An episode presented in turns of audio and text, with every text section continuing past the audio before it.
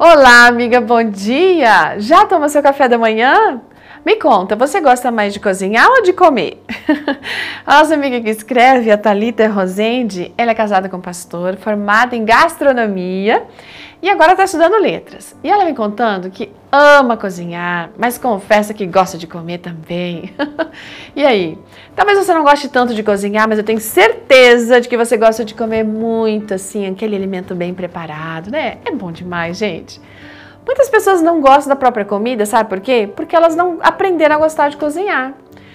Bom, para essas pessoas e para aquelas que estão aprendendo a cozinhar, a Thalita dá um, um, um segredinho aqui para gente. Ela diz o seguinte: cozinhar é uma forma de amar as pessoas. Então, cozinhe, mesmo que seja para você, mas faça isso com amor.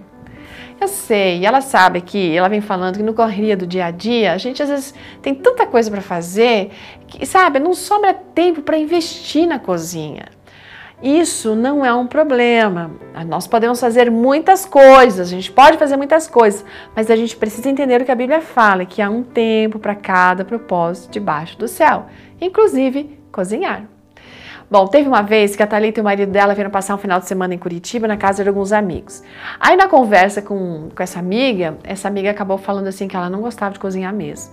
Na verdade, ela não tinha tempo, né? Ela falou assim: ah, não tem tempo para cozinhar, eu já tô cansada de comer em restaurante, eu acho que eu preciso umas aulas de culinária com você, Thalita. Bom, para tentar ali ajudar, aí a Thalita perguntou: mas você gosta de cozinhar? Aí falou: hum, hum. Aí está a questão. Quando a gente gosta, a gente tira tempo para aquilo, né? Enfim, nesse caso, só tem duas opções para quem não gosta de cozinhar: é desistir, renunciar realmente à cozinha, ou então tentar e aprender a gostar. A Thalita fez uma coisa antes de ir embora com o marido dela ali de Curitiba. Eles foram no mercado, compraram vários temperos, colocaram lá do lado do sal, fizeram um prato bem saboroso e deixaram lá.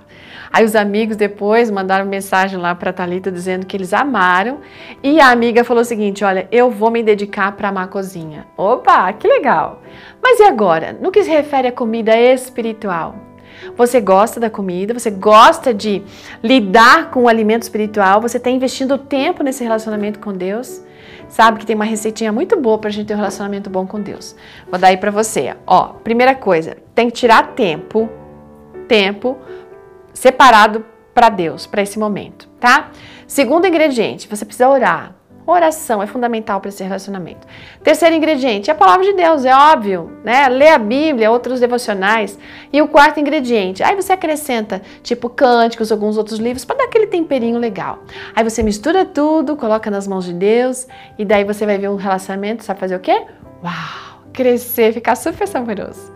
As pessoas vão se aproximar de você por causa desse aroma agradável que vão ser vistos através das suas ações, das suas palavras, e você vai sim querer repartir com elas esse amor que você tem aprendido a respeito de Jesus.